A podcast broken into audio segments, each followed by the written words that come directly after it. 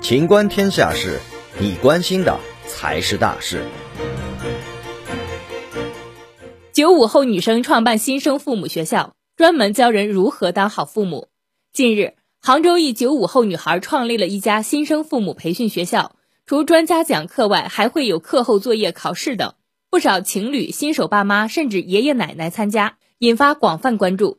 负责人表示，现在的父母养孩子更讲究科学育儿。结合时下父母带孩子的习惯等，让准备当父母或者刚当上父母的人知道，当父母不仅要有责任感，更要具备培养孩子的能力。希望这样的学习能够让更多父母学会科学育儿。